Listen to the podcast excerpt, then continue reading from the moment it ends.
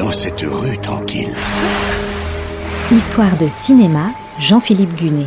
Un mystère se révèle. Coulisses, anecdotes, secrets de tournage. Houston, je n'ai plus le docteur Stone en visuel. Houston, je n'ai plus le docteur Stone en visuel. Redécouvrez les plus grands films autrement. Et une aventure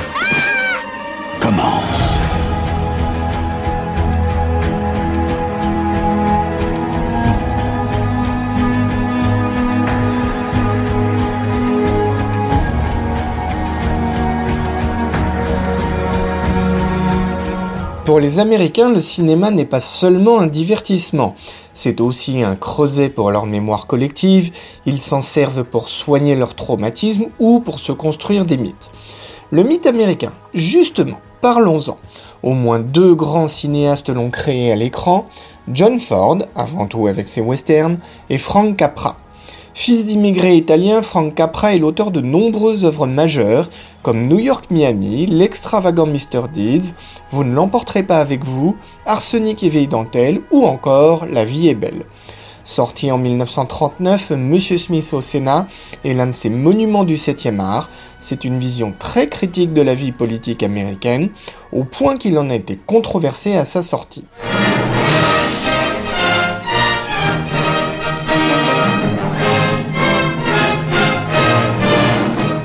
Avec une histoire non publiée de Lewis R. Foster, un scénariste expérimenté présent dans le circuit hollywoodien depuis plus d'une décennie. L'histoire, c'est celle de Jefferson Smith, un idéaliste qui devient sénateur des États-Unis. Là, il découvre la corruption et les compromissions de la classe politique. Le sujet intéresse deux studios, la MGM et la Paramount. En janvier 1938, il le soumet à la commission de censure présidée par Joseph Breen. Depuis 1934, cette commission applique de manière stricte le célèbre code Hayes qui définit de manière précise ce qu'on ne peut pas mettre dans un film. Ce code a été mis en place par les studios au début des années 30 suite à des scandales de mœurs touchant l'industrie hollywoodienne naissante et pour ne pas s'aliéner les puissantes ligues de vertu et le public conservateur du Sud. Joseph Breen, donc, avertit les deux studios de bien réfléchir avant de se lancer dans le projet, car, selon lui, il risque d'être explosif. Pourquoi? Parce qu'il critique le système politique américain et pourrait donc être pris comme une remise en cause de la démocratie. L'argument paraît incroyable, mais à l'époque, les films avaient besoin de l'approbation de la commission de censure. Au final, c'est la Columbia qui achète l'histoire. Le studio voudrait que Ralph Bellamy soit la vedette du film. Le réalisateur Ruben Mamoulian est intéressé par le projet, mais c'est finalement Frank Capra qui est choisi. Au départ, Capra pense faire de ce film une suite de l'extravagant Mr. Deeds, où Gary Cooper reprendrait son rôle. Mais Gary Cooper n'est pas disponible, et le cinéaste se dit alors que James Stewart et Gene Arthur seraient parfaits.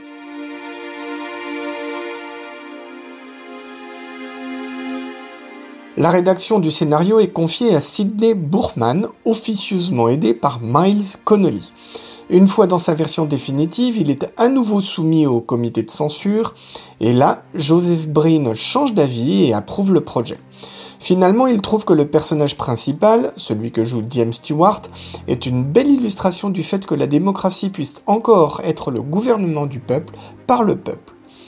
L'extrait qui va suivre est tiré du légendaire discours à la fin du film où M. Smith est au bout d'une intervention fleuve de 24 heures. Il s'adresse à tous les sénateurs et en particulier à celui qui fut son mentor et l'a trahi. Il les prévient qu'il n'est pas vaincu et qu'il continuera de se battre jusqu'à ce qu'il soit écouté. Et il continue donc jusqu'à s'évanouir d'épuisement. You all think I'm late. Well, I'm not late. And I'm gonna stay right here and fight for this lost cause. Even if this room gets filled with lies like these.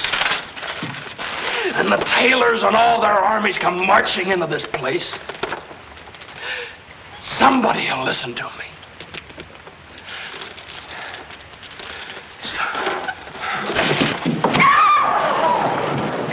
La production de Monsieur Smith au Sénat peut donc démarrer. James Stewart en est la vedette et il a conscience qu'il tient le rôle de sa vie. L'acteur a pourtant déjà connu des succès. Il a déjà tourné pour Capra dans Vous ne l'emporterez pas avec vous, sorti en 1938. À ses côtés, Jean Arthur était elle aussi à l'affiche de Vous ne l'emporterez pas avec vous. Elle joue la secrétaire du tout nouveau sénateur. On retrouve aussi dans Monsieur Smith au Sénat des comédiens comme Claude Rains, Guy Kibbe et Thomas Mitchell. Thomas Mitchell, d'ailleurs, jouera le père de Scarlett O'Hara dans Autant en emporte le vent. Le tournage se déroule du 3 avril au 7 juillet 1939, un peu à Los Angeles, mais surtout à Washington, sous le dôme du Capitole, le siège du Congrès, donc, au mémorial d'Abraham Lincoln ou encore à la gare Union Station. Le service des parcs ne donne pas l'autorisation de tournage pour les extérieurs, Capra décide de passer outre et filme quand même en cachette.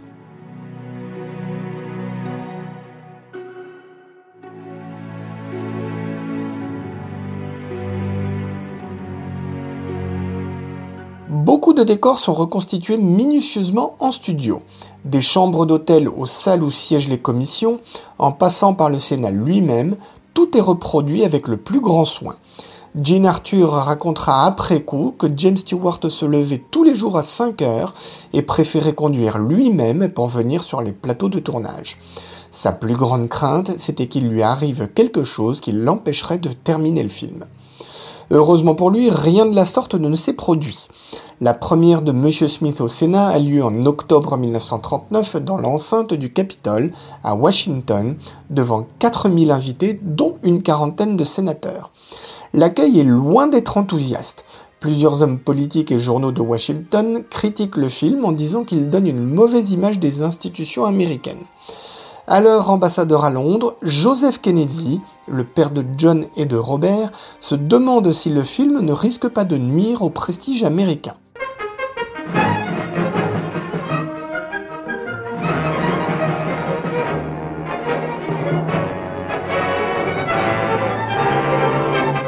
Le film sort un peu partout dans le monde, dont la France le 19 janvier 1940. C'est un succès au box-office, 9 millions de dollars de recettes alors qu'il n'en a coûté que 1 million et demi. Il sera interdit dans l'Allemagne nazie, l'Italie fasciste, l'Espagne franquiste et en Union soviétique. Autant de régimes qui pensent qu'il ne faut pas projeter un film laissant entendre que la démocratie peut marcher. En France, le régime de Vichy l'interdira aussi, mais seulement à partir de 1942, en même temps que tous les autres films américains.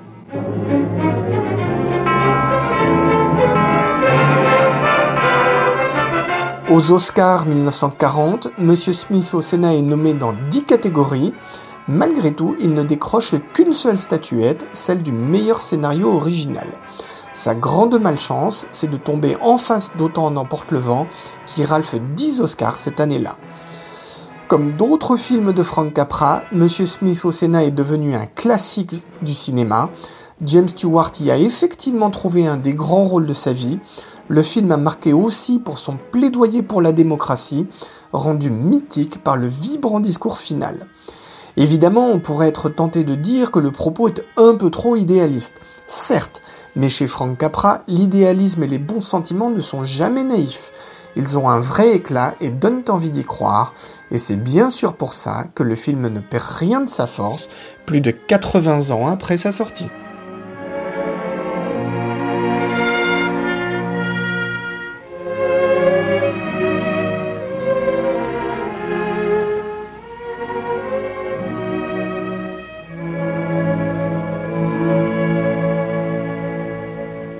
C'était Histoire de cinéma avec Jean-Philippe Gunet, à retrouver chaque semaine et en podcast sur notre site internet artdistrict-radio.com.